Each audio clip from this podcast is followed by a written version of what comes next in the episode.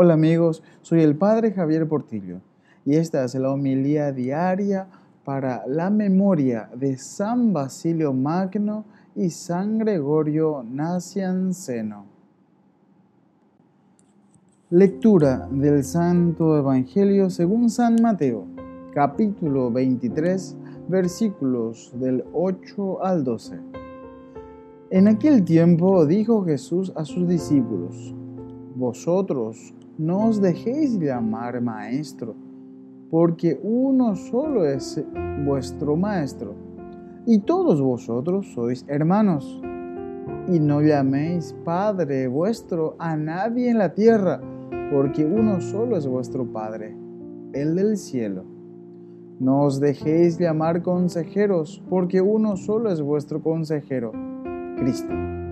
El primero entre vosotros será vuestro servidor el que se enaltece será humillado, y el que se humilla será enaltecido. Palabra del Señor. Gloria a ti, Señor Jesús. Queridos hermanos, celebramos hoy la memoria de dos grandes santos, San Basilio Magno y San Gregorio Nacianceno, dos grandes amigos. San Basilio se consagró al servicio como arzobispo de Cesarea, doctor de la iglesia y patriarca de los monjes de Oriente. Nació en Cesarea, la capital de Capadocia, en el año 329. Entre sus nueve hermanos figuraron San Gregorio de Niza, Santa Macrina la joven y San Pedro de Sebaste. Su padre era Basilio el Viejo y su madre Santa Emelia. Inició su educación en Constantinopla y la completó en, Atenas.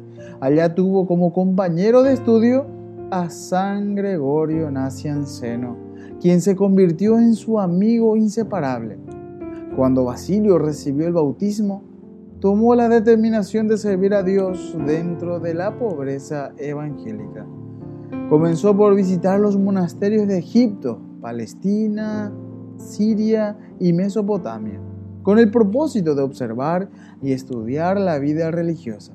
Se estableció en un paraje agreste en la región del Ponto, separado de Amnesi por el río Iris. En aquel retiro solitario se entregó a la plegaria y el estudio. Formó el primer monasterio que hubo en Asia Menor.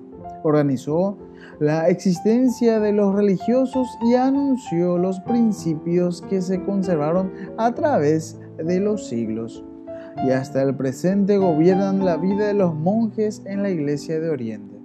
San Basilio practicó la vida monástica, propiamente dicha, durante cinco años solamente, pero en la historia del monaquismo cristiano tiene tanta importancia como el propio San Benito. Por aquella época la herejía arriana estaba en su apogeo y los emperadores herejes perseguían a los ortodoxos. Y en el año 363 Basilio fue ordenado diácono y sacerdote en Cesarea. Pero para evitar generar ciertos conflictos con el arzobispo Eusebio, decidió retirarse calladamente al Ponto. Sin embargo, Cesarea lo necesitaba y lo reclamó.